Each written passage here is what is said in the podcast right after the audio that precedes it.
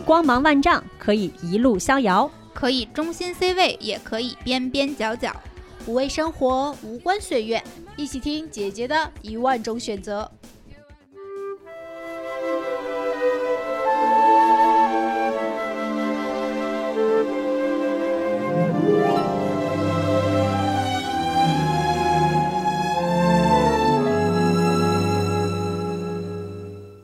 For once my life, I have someone who needs me, someone I've needed so long. Hello Hello，大家好，欢迎来到新一期的姐姐说，耶！大家好，我是美丽，我是小树，我是小韩。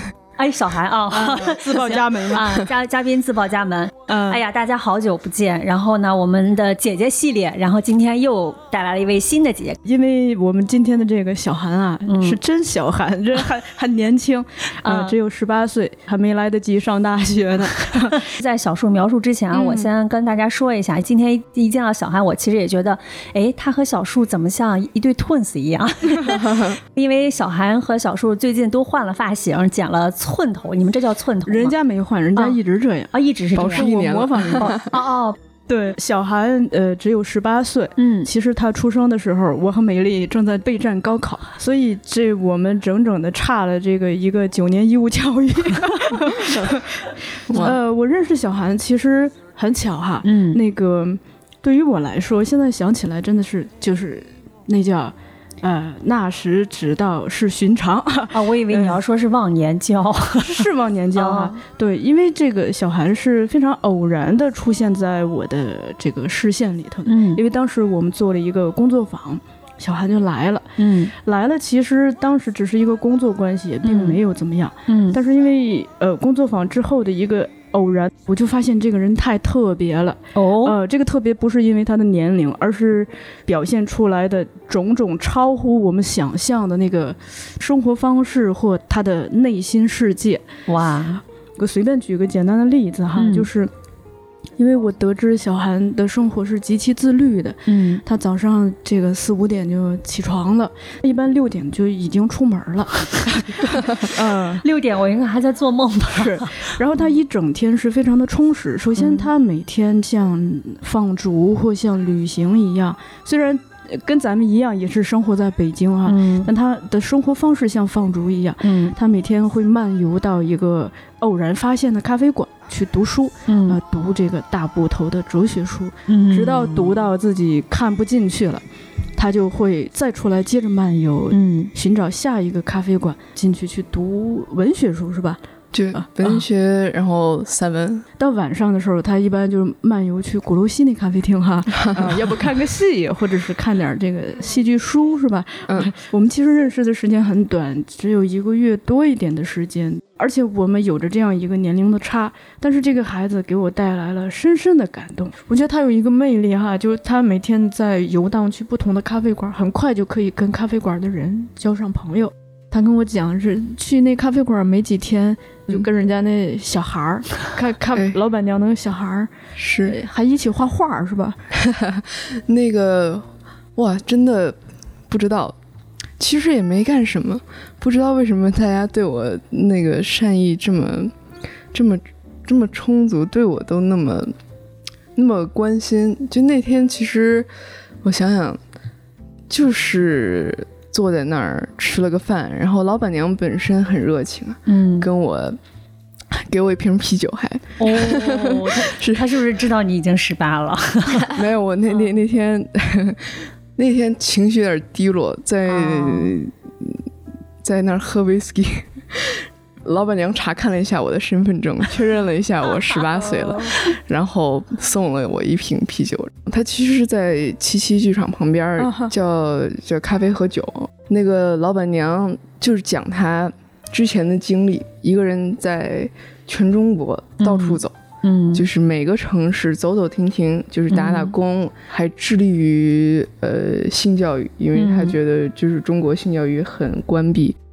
而且那个老板娘人非常善良，店里店员很多是聋哑人小朋友。哦，他跟我讲，就是他刚开店招募的时候上那个软件去，它里面有个选项，就是问你，呃，收不收残疾人？他说那就收呗，嗯然后就选了可那个可以，然后结果有一天有一个聋哑人小朋友跟他联系，而但是他是既是一个咖啡店，嗯又是一个餐馆儿，嗯就是服务员听不到的东西，嗯其实很有挑战性的。嗯顾客进来的时候就说：“哎，要要一杯咖啡。嗯，”就没人应，顾客不解，然后顾客也生气，然后以为是服务员态度不好。就是其实是很困难的，嗯但是他把这份善意带给大家。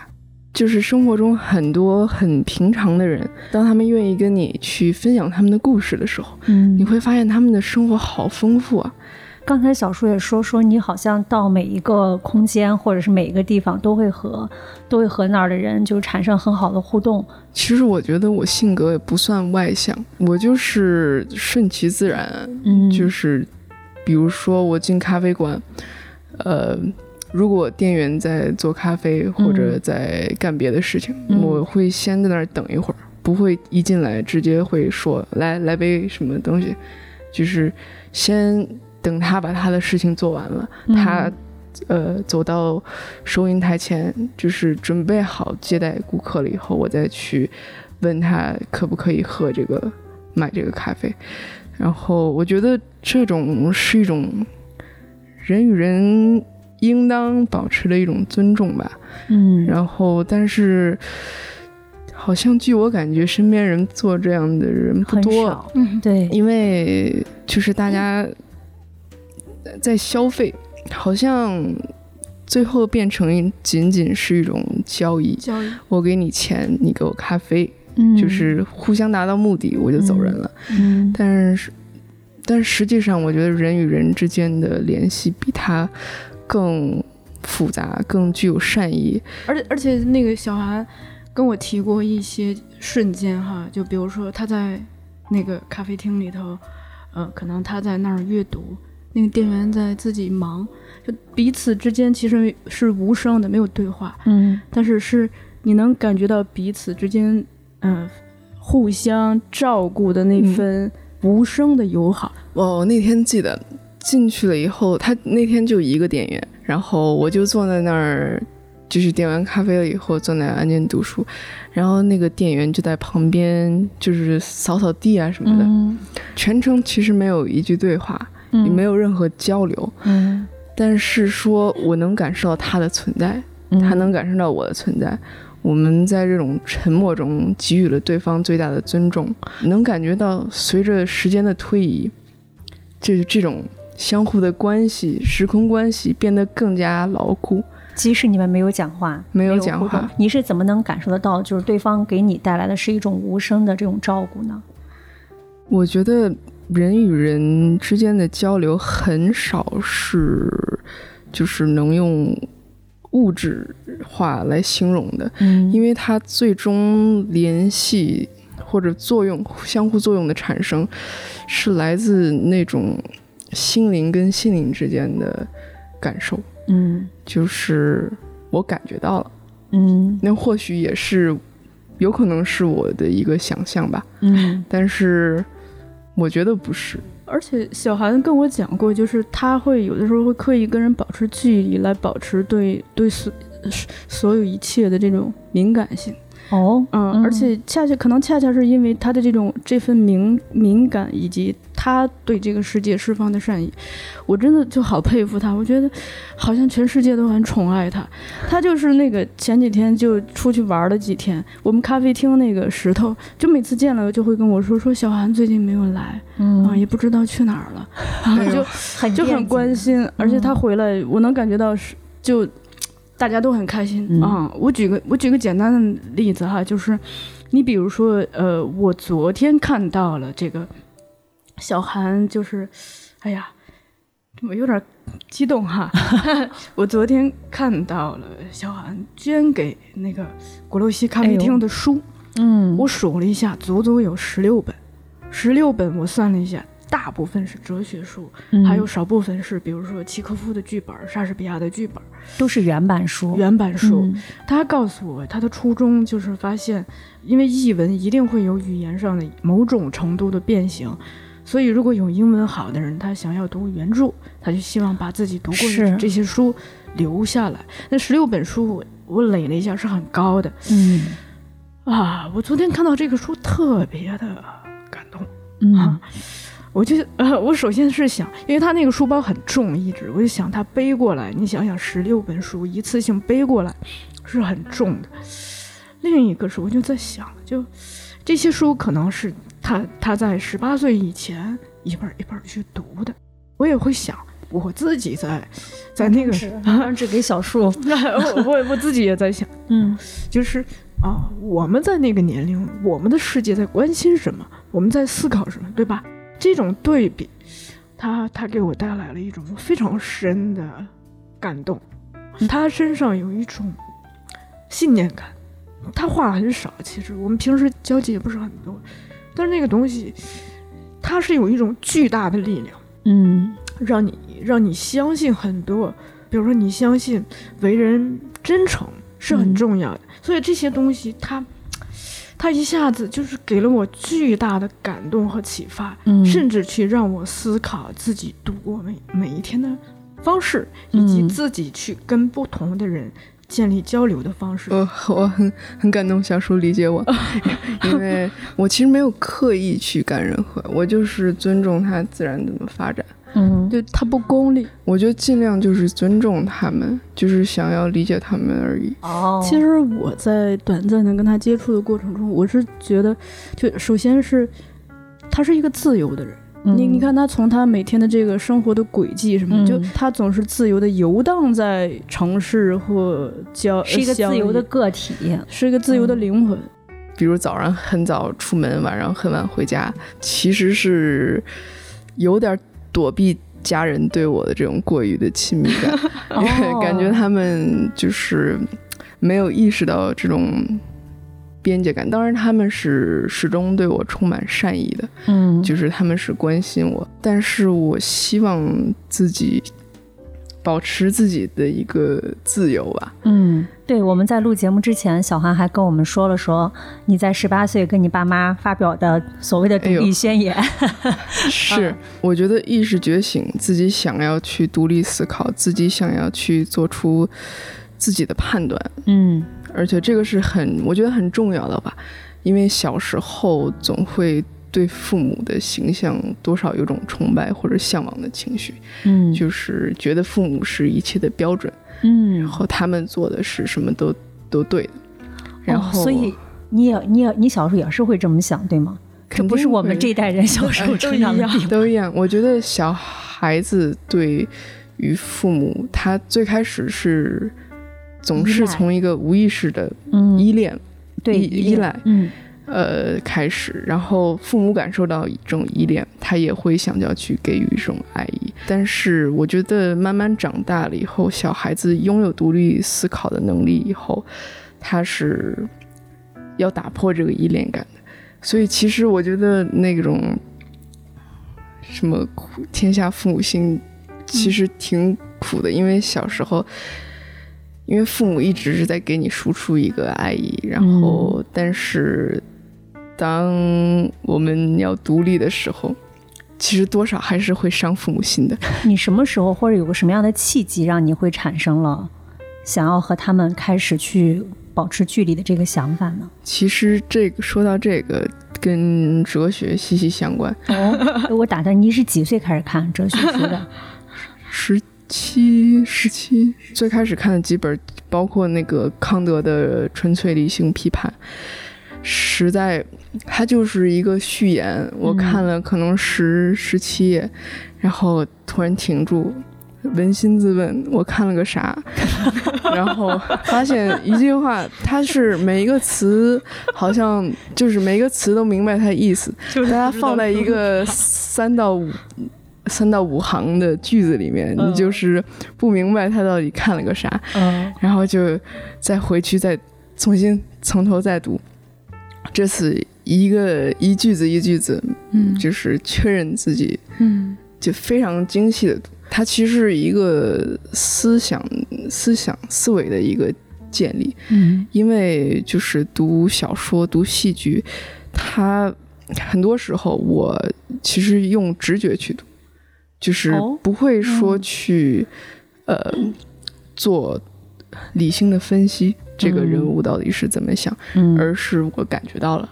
嗯。就是这种感受，也是在最近呃看的一本书里面，那个宁肯的《北京成语年》，我记得他说了一句话，他是说，呃，直觉往往能在没有思想的时候对直达事物的底部。文学、戏剧，我们用直觉其实能直接感受得到，嗯。但是最终还是要建立思维。嗯就是它的这种地基更加牢固，嗯然后，所以哲学带给了我这种思考，嗯然后这种思考要求我去独立，要求我去把自己看为一个个体来审视外界的世界，嗯，然后审视自己的内心。嗯所以很自然而然的，我觉得还真的不是一种叛逆，因为我爸嗯妈一直觉得、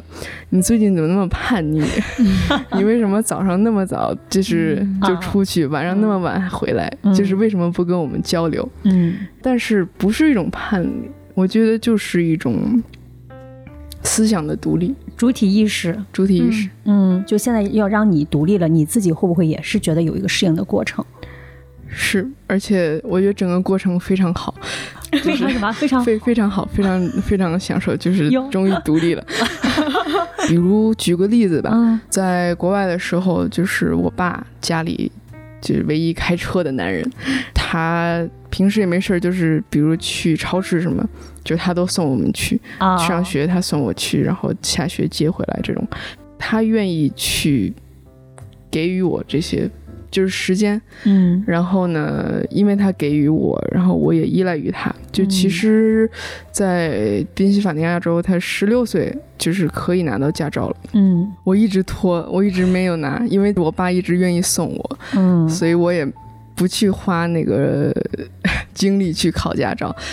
最后其实形成了一个彼此依依赖的一个关系，然后这个关系到最后其实对双方都是没有那么不是最好的。但爸妈可能会觉得这是就是家庭 family day，就是可能我们就要一起干嘛，一起干嘛，一起干嘛，就是有一种通过一些活动和行为去维持这种家庭成员之间的这种粘性吧，或者是互动这种感觉吧。嗯呃，对，所以现在就比如说家里一起出去吃个饭，就是增加这种互动性嘛。嗯但是平常的话，我也需要我自己去感受世界，我就是一定要自己出去的。嗯，驾照考了吗？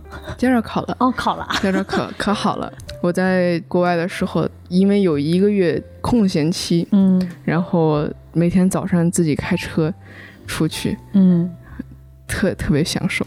哇。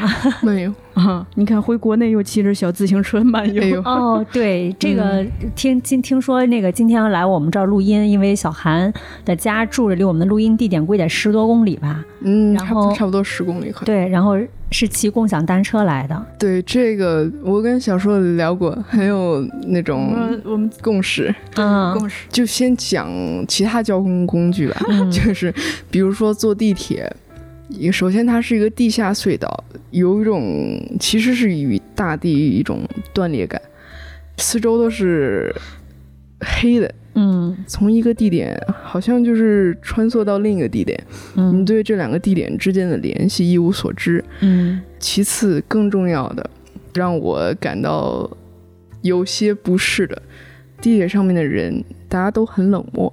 嗯，就是明明是处在一个共同的载体里面，但是每个人都低头看自己的手机，不与周围人发生任何关系，嗯嗯就是一种很漠然，对应有产生的联系视而不见。我觉得这个觉得不应该。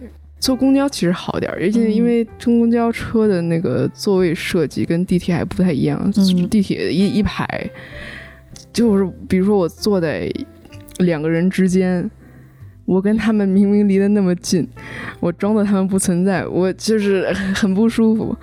然后，但是公交其实那个座椅的安排，像小叔说的，既可以看到所有人，也可以看到外界，它其实是一种尊重的感觉。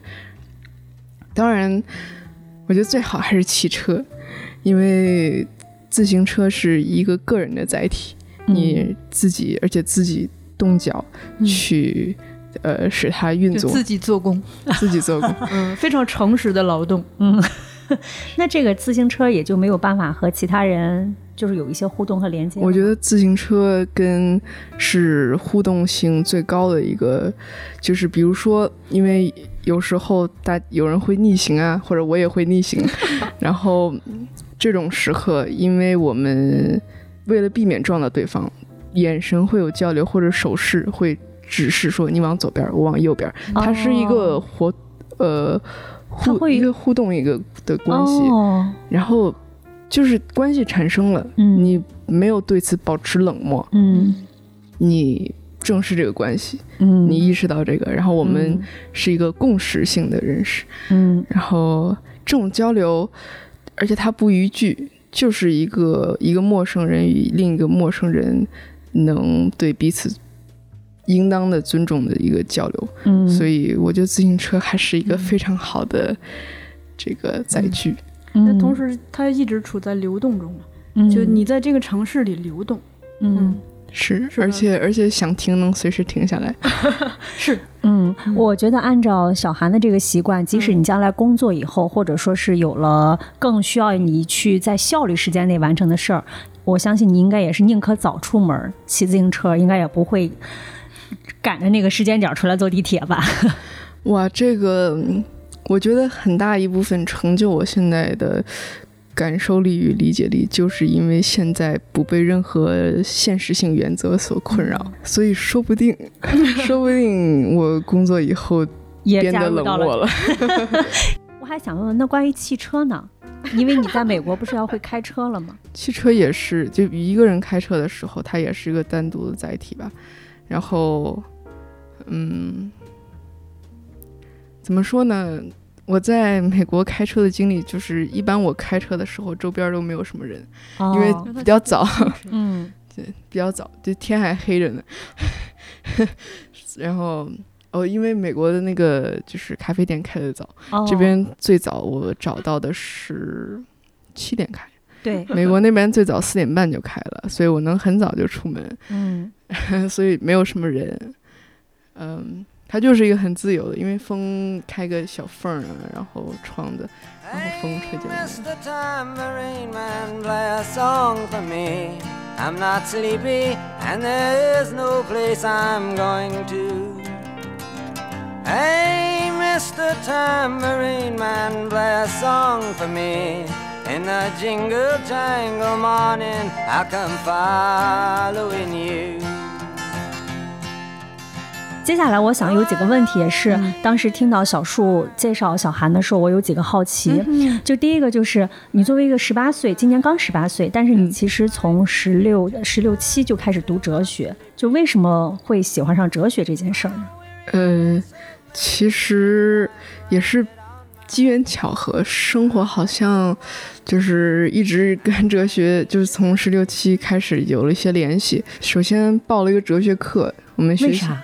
啊，你就学校里啊，面学校学校里有这个选修课，啊，就是一个学期。嗯，然后很幸运，因为我们那个哲学老师实在是太太有启发性了。我也跟嗯小叔也分享了很多这种故事。其实，嗯、就刚刚讲到我跟那个咖啡店员能共处一个空间，在嗯沉默中建立一种。彼此尊重的一个很美好的一个关系，嗯。其实学会沉默，呃，学会去抓住无声胜有声的这个瞬间，嗯。其实是最开始是哲学老师呃教会我的。嗯。学生会给那个老师写点邮件，什么就是嗯问这个问题，问那个问题，说点什么，他就经常不回邮件儿，我会反思，我刚发出去的东西，必要在邮件里传达吗？还是说当面交流更有意义？或者是说此时沉默胜于有声？而且他哲学老师他不会，呃，忽略忽略我。他虽然不回邮件，但是我们当面见，他会说：“哦，你写的这个东西很有意思。哦，所以他是会当面去聊这个事儿，是”吗？当面去聊，嗯其实也是尊重人与人面对面的这个实体的关系。嗯所以那个哲学老师跟我遇到的所有老师都不一样，这是一个最开始的这个起因吧。其实真正开始读哲学书，是我呃遇到一个男生。啊，哦嗯，他读很多哲学书，呃，可以这么说，就是我们之间的娱乐活动是听哲学讲座，他是你的男朋友吗？还是呃，前男朋友了。前男友？其实相当有压力，因为他的语言方式，他成天看那种书，他的语言方式不太让人能听得懂。不会好好说话了呗？他是怎么说呢？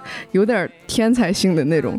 他其实也是在真诚的交流，嗯但是他就是他真诚交流的方式是稍微有点奇怪，用太多术语了，啊，用太多术语了，听听不懂他说话，很有压力。是不是就有一种本来想问你今天吃了吗？然后问你今天和食物发生链接了吗？是完全完全是这种，嗯，对，然后其实是受这种被逼无奈，开始就是 被逼无奈开始看起哲学书，嗯但是一旦开始看起来，它它的讲义性很高，就是嗯比如说一个句子。我可能得看十分钟，我就想明白这句子的意思。但你嗯想明白那个瞬间，它是一个像一个小灯泡一样，突然在你大脑中点亮。我看的第一本哲学书是《理想国》，《理想国》哦那个柏拉图写的，嗯就是苏格拉底跟其他人的对话。其实《理想国》它中心的一个要表达的一个思想，就是说，其实是形而上学。举个例子吧，就是我们如果有一个纸有一个笔的话，我们画一个圆，我们能看出那个是个圆，然后但是仔细看，它不是一个真的圆，因为它有些地方坑坑洼洼，不是一个完美的圆。嗯或者我们用科技电脑上画，但是我们无限放大了以后，它还是会有那种嗯呃像素。我们在现实物质生活中无法找到一个真正的完美的圆，嗯但是我们都知道一个完美的圆长什么样子，它在我们的脑海中。嗯这就是形而上学。呃，康德在《纯粹理性批判》里面，其实是在质疑柏拉图的这个想法。你把形而上学建立的是完全与物质世界，呃，有隔隔绝的一个状态。嗯，所以他举了一个例子，呃，一个鸟儿在空中飞翔的时候，受感受到了空气的阻力，他于是想说，如果没有空气的话，我一定会飞得更快。它其实空气指的是呃象征的那种就是物质，但是正是因为空气它的一个大气的流动，鸟儿才得以飞翔。所以形而上学这种纯粹理性很可能不存在。我们所有一切的思想活动，其实还是依附在物质世界上的。嗯然后当时那句话其实看了很久，就是无法理解，因为他其实就举了这个例子，然后没怎么说明，是需要自己去做这种联想，然后想很久才想到的。但是你想到那一瞬间，就会觉得很有启发性，因为哲学大家会一般会有一点刻板印象，觉得它很难读，呃，很晦涩，晦涩难懂。但实际上，我觉得哲学是囊括万物的，嗯就是万物的智慧，其实嗯都收收入都能在哲学中找到。读哲学，然后网上去听讲座，我可以推荐一个，它是叫什么 B 站上都可以搜得到。他叫 Michael Sugros，last name 是 S U G R U E。他讲的非常好，嗯而且他讲的易懂，就是没有任何、就是、什么主题呢？就哲学，就讲哲学，讲他会呃讲那种各种哲学家他的著作啊，他的什么，而且他讲的非常容易懂，嗯，他的语言又非常优美。然后教授本人长得很帅，是 这是重点。是重点。然后嗯对对，如果有兴趣的朋友可以看一下，就真正开始读这些原著，然后听这种讲座，肯肯定会被他所的魅力嗯所吸引，就是很自然而然，就是哲学就成了我生活的一部分。尽管现在跟男朋友分手了，但是 还在发问今天和食物产生互动了吗？对，但是每天还会就是读读哲学书啊什么的，嗯，因为它本身是一个非常具有回报性的一个。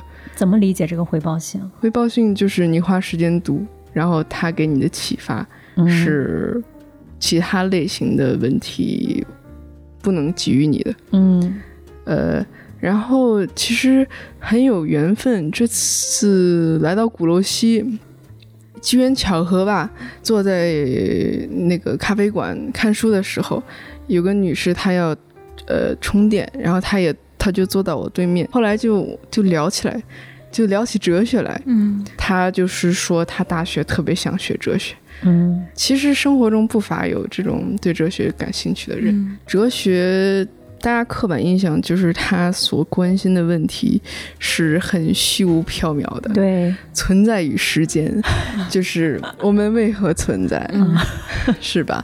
但是正是这种软性的东西，是给予了世界最终的解释权利的。比如说，我记得这次回北京看的印象非常深的一部戏是，嗯，讲胡同就是哦建筑那个、嗯。那个戏，嗯哼，我们俩去那个北京电影学院看了一个、呃期末汇报演出，哦，嗯、讲这个呃东直门这个建筑，呃从它最初建到嗯。后来时隔几十年后拆，嗯。对，然后其实这个哲学所讨论的话题都是相对软性的，嗯。它会让我们警觉，因为它是属于人性的，它是属于文化的，嗯。它需要更深理解层面才能呃理解到的那个话剧，它其实如果按就是纯粹经济思维来思考的话，北京要发展，或者说中国要发展，那我们就把呃以前的建筑给铲掉，建起嗯新的大楼，嗯然后开创新的中国纪元。但是实际上，我们忽略掉一些历史带来的痕迹。新建的建筑，他们是建筑出来的，胡同是生活出来的。嗯我们把历史给消灭掉，嗯然后老一代的人，即使历史仍存在他们存在于他们的记忆之中，嗯但是在现实无法依附。嗯无法依附。然后当老的那一代人离开这个世间了以后，新的一代人什么都没了，嗯，因为历史是很很重要的。嗯之前一直觉得自己内心也很冷漠，内心如一潭死水一样。但是开始，你对你自己是吗？嗯，然后开始看文学、看哲学了以后，感觉它像在活血一样，哦，让自己的心灵慢慢复苏。嗯就是是需要一些软性的东西才能感受到的。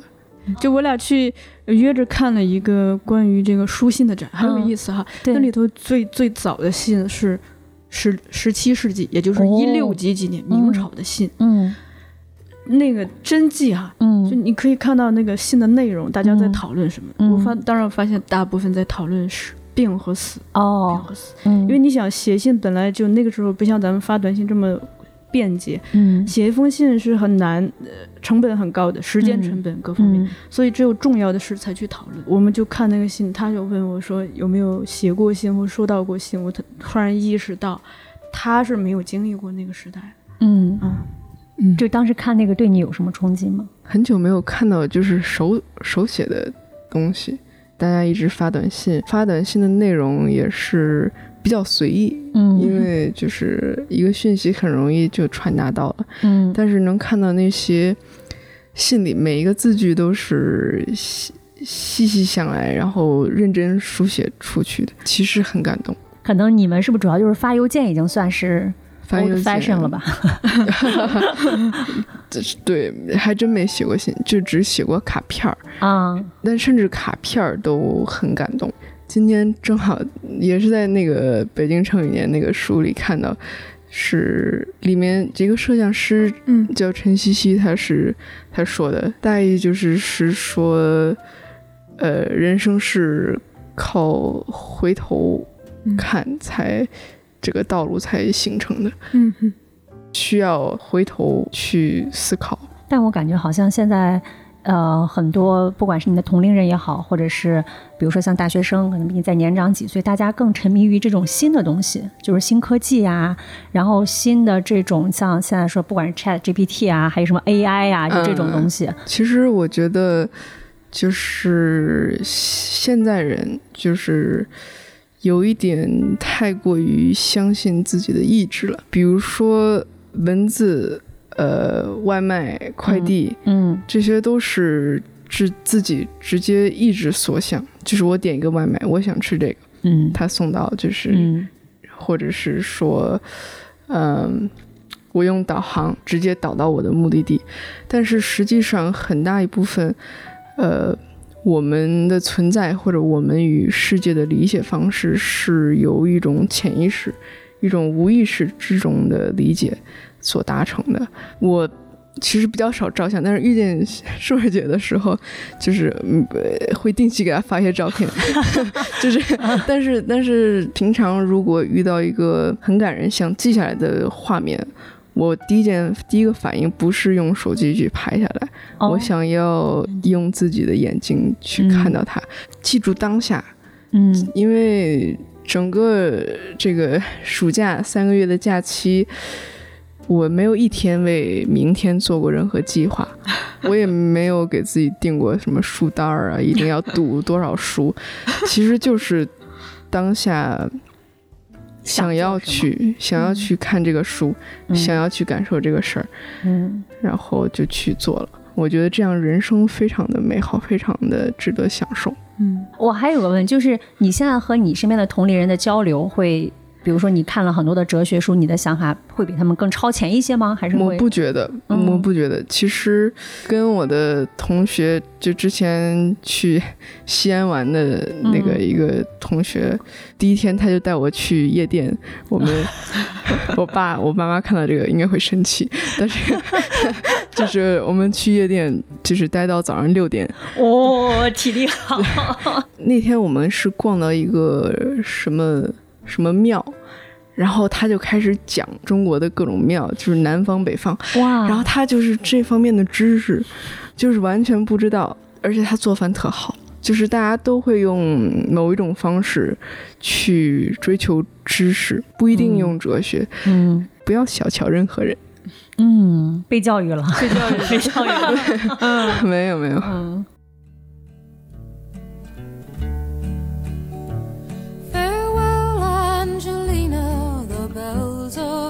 我们今天也准备了一个跟小韩的一个小的一个环节、啊，就是我们那个小树同学，然后特别准备了一个叫普鲁斯特问卷。嗯，呃，我最初想到这个问题是，呃，那个小小韩后天就走了，嗯走了，然后我说，嗯，这个，哎，我们要不借这个问卷重新认识一下彼此嗯，啊？然后我就想到这个 idea，对然后就跟梅丽分享了。对，我也很期待。然后来吧，两代人，你们准备好了吗？两代人，哎呦，这个问卷上是有二十八个问题，嗯但我觉得我们到时候节目看情况，可能会筛筛选几个，根据大家问答的情况吧。好的好吧。嗯好。第一个问题是你认为最完美的快乐是怎么样的？我觉得没有完美的快乐，人生最吸引我的是呃人性方面的启发，是脱离那种呃二元性思维，就是单纯因果关系的理解，而是它具有各种各样的可能性与复杂性的一个关系。你时刻会了解到新的东西，你可能会让你痛苦，可能会让你快乐，但是它都是理解力的一个增长。嗯，应该把自己感官打开，因为痛苦也是人生很重要的一部分。他经常提这个。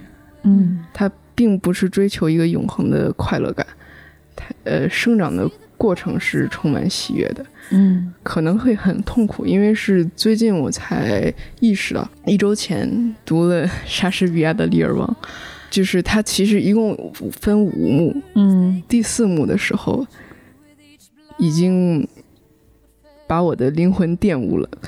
第五幕的时候，已经把我的心压碎了。它是非常痛苦的一个一个剧，就是最后所有应当活下的人都死了。我看到那个最后一句话特别绝望，但又很感人。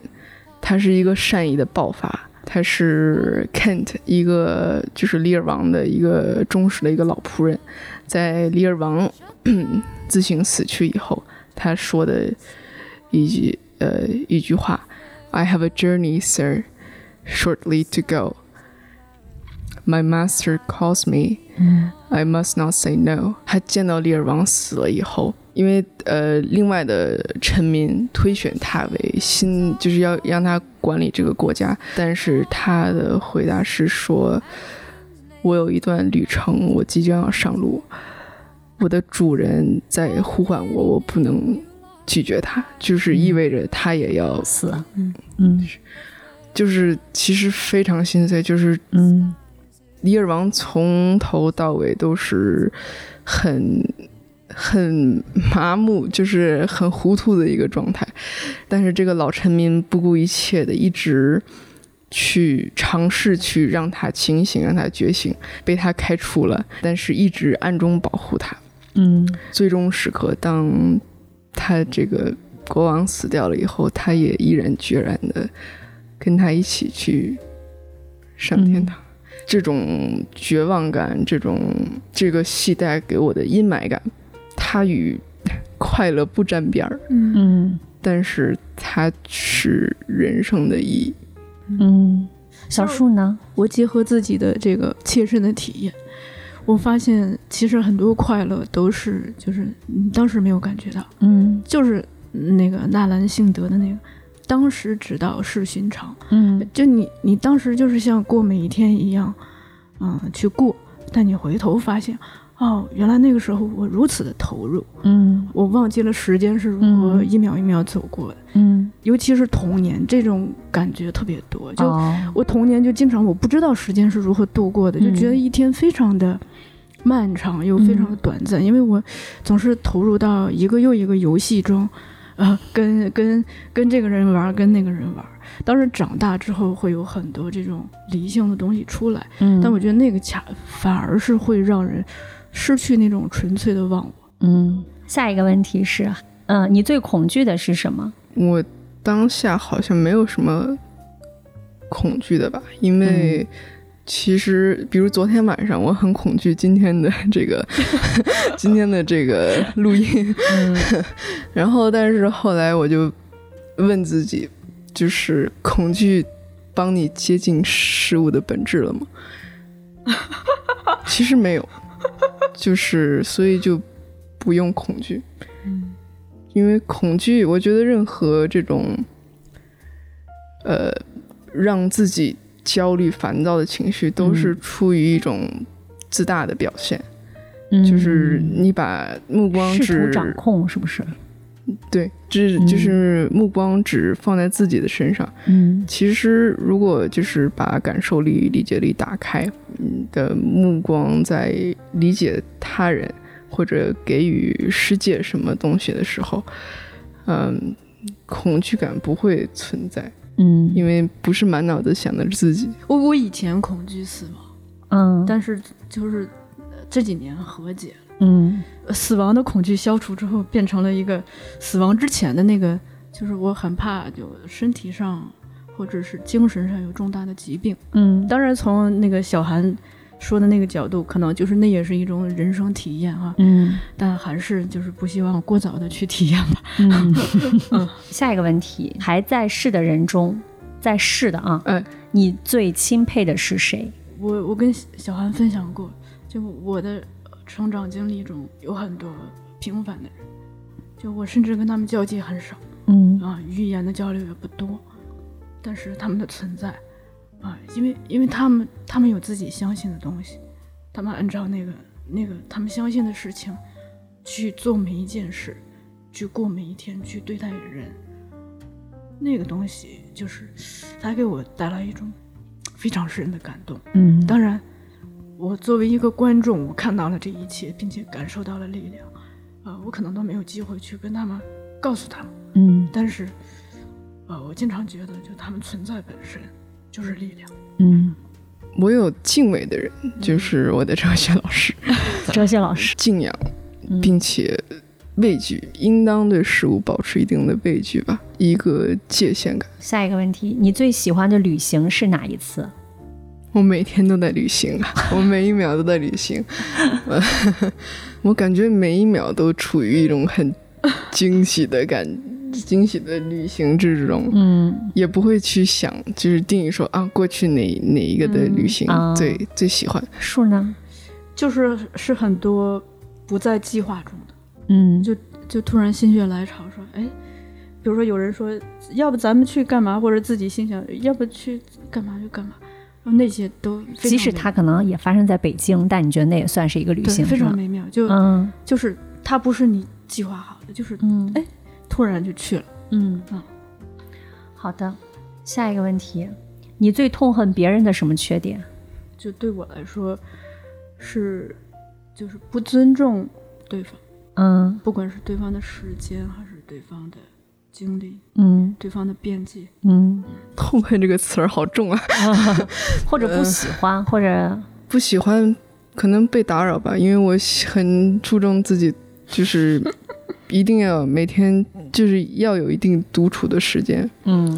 但痛恨这个词就就是太严重，但是就是希望，就是周围人能在我想要独处的时候尊重我这个意愿。嗯嗯。比如说 我在在家的时候，大约我姥姥每五分钟会进来问我要不要吃这个，要不吃那个，啊 就是它是一个很它是一个很有爱的一个活动，嗯，但是它就破破坏到了我的这个这思维。你认为哪种美德是被过高的评估了？反正我小时候有一个感受，就是善良。善良，嗯、我不是说善良不好，是因为为至少在国内这个语境，嗯。我们很多时候，嗯，当有了善良的善意的一个目的，嗯有的时候在实施它的过程中，会失去分寸和边界。嗯，我觉得，嗯，最最被高估的是呃刻苦。嗯，我记得是有一天早上出去看书，就是随便坐在那里，然后路过了一个大爷，说。我就我在正看着书呢，然后大爷说：“我呵，这么这么刻苦。”然后其实我就想说，因为刻苦这两个字就是有种牺牲自又疼又苦又疼又苦去努力做什么，其实没有，就是人生就是喜。我觉得就是我看书不是为了我要达成什么，我就是很享受这个过程而已。大家把努力看成一个过于自我牺牲的一个嗯，事情，对，嗯跟自我牺牲就是他失去了学习的快乐。快乐。嗯，而且我觉得可能也有人对于阅读这件事情本身还是有刻板印象 对吧？他可能，我觉得这事儿在某种程度上来讲，和大爷遛弯儿其实是一回事儿。嗯你也没有对着大爷说：“哎呦，大爷你真刻苦。嗯” 是这意思对吧？是是是。好，下一个问题，你最喜欢的职业是什么？其实这次回中国，发现很多职业都很有意思，每个职业内都可以，就是发挥自己想要给世界表达的这个的这个讯息吧。比如说去西安，去了一个呃酒吧，然后嗯。就是那个调酒师，因为西安其实特商业化的一个城市，它然后我进到那个那里面，他就是很温柔，很贴心。就是一般旅游城市都会，大家会有一种冷漠，因为商业关系太过强烈。但是他就是，他是一种人性层面上的关怀。嗯其实我不太会喝酒嘛，然后就是点杯酒，他会很，他会细心问我你喜不喜欢喝啊，然后中间还送了我一盘那种就是呃咸的那种饼干啊什么的，他是他在教我怎么怎么喝酒最享受嘛，其实是这样，但是我感动的是。在那么一个旅行的城市，就是他明明知道我就是一个游客，我可能就来这一次，但是他愿意去嗯。授予我这个东西，嗯，其实我这几年一直很关注就人和职业的关系。嗯嗯，当你看的多了之后，就除了那种把人工具化的职业，那个我们暂且刨除在外哈。我是觉得，嗯、就是人只要能顺从自己的天分，的确是每个人是在不同的领域有天分的，顺从自己的天分，找到一份工作，嗯。然后就是你能把自己大量的那个专注力投入到这个职业上，嗯。嗯、找到那个专精的那个乐趣，嗯。不停的探索。啊，同时呢，在这个过程中，又能不停的去跟别人建立互动。像我们呃编书的过程中，嗯，我们是看不到读者的。嗯嗯，其实我在后浪编的很多书，我都在里头藏了很多彩彩蛋。嗯那个彩蛋，读者未必能发现它，但我就反正我就把我的心意放进去了。我就想象，如果有一天有一个读者，他意识到了这一点，他会心一笑，就那个那个就很好。所以嗯。无为乎做哪个职业，重要的是你感觉到，嗯，我很喜欢，而且嗯。我的天分是支持我，嗯。我我不至于很费力。嗯。嗯。最后一个问题，你的座右铭是什么？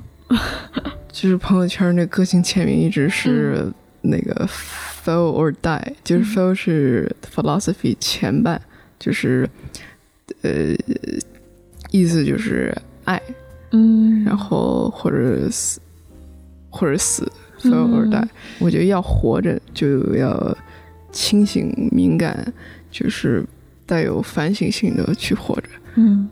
如果麻木的活着，还不如死掉算了，嗯。不能变得冷漠。嗯。哎，你倒提醒我了，这个 我我也赶紧想了一下自己的微信签名，什么，我，就呃，我其实首先我一直很喜欢那个黄沾的一句歌词哈，嗯就是与有情人做快乐事嗯啊、然后我微信的那个签名叫坐忘无心啊，就是其实也跟我前面回答的很多问题很像，就是当我们都忘记自己在做什么的时候，那个是特别好。嗯，我很喜欢，我一直很喜欢，就是当你跟你觉得跟这个世界融为一体，你跟周围融为一体，呃，就童年这样子的体体验很多。嗯长大之后，只有在自自己在非常放松的时候，或者是尤其是在自然中，才会偶尔的能够感受到这种感觉的降临。嗯，但是每一次都非常的奇妙，因为当你感觉跟我与万物融为一体的时候，那一刻内心非常平静，人是嗯没有恐惧的，嗯就是你的心胸是非常的豁达，嗯对很多事情都都是真是全程怀着爱意微笑着去看待，太美妙了。让我想起了我的微信签名：五花大绑不慌张。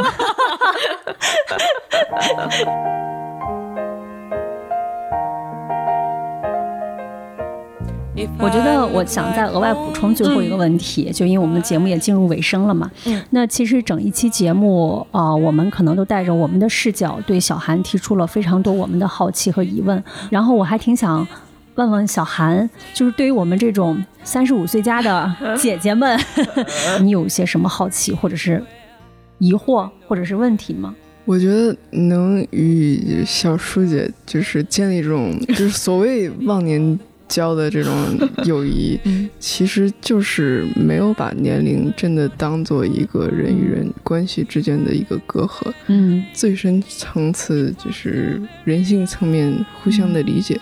我觉得无论多少岁，他其实都可以达成一个共识，嗯倒不是说不好奇，而是说就是 以中年人来就是。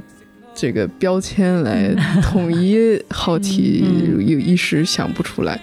我对我对个体会好奇吧，嗯就是我以个体来作为嗯好奇的嗯这个方向。嗯就是尽管最亲密的人、家人、朋友怎么着，就是他总有一面还未发现的部分。嗯。好吧，我们今天畅聊了很久，真的，嗯我大概能理解了小叔说的那个感动，就是很多东西刨除掉一些标签或者说是一些外表之后，就是我们今天可能更多聊了很多本质上的东西，嗯。或者说就是以小韩的视角带着我们去重新认识了。我回想一下，我们聊了和人的关系，嗯。和整个呃外外在环境的关系，甚至和自己的一些关系。嗯就它无论是哲学带来的，或者说是日常生活带来的，我觉得都非常的打动人。好，然后因为小韩过两天也就回美国了，然后要嗯开始大学生活了，也希望你在那边继续能够在你的哲学的海洋里面畅游。其实就 是那个他老是说那个，就是享受这个旅程和这个旅程中的一切。嗯非常谢谢你们的祝福，嗯我，会继续努力学习，然后也希望希望你们节目也越办越好，蒸蒸日上。好的，那非常感谢大家收听本期姐姐说。然后，如果对于我们这期节目你有什么感想，或者说有什么想要和我们讨论的，也欢迎给我们留言啊、然后也欢迎大家在各大音频平台关注和订阅我们姐姐说，也可以在微信公众号搜索“姐姐说 FM”，就可以加入我们的精神股东群。那欢迎大家的收听。那我们今天就跟大家聊到这儿吧。嗯嗯，好，大家拜拜，拜拜拜拜。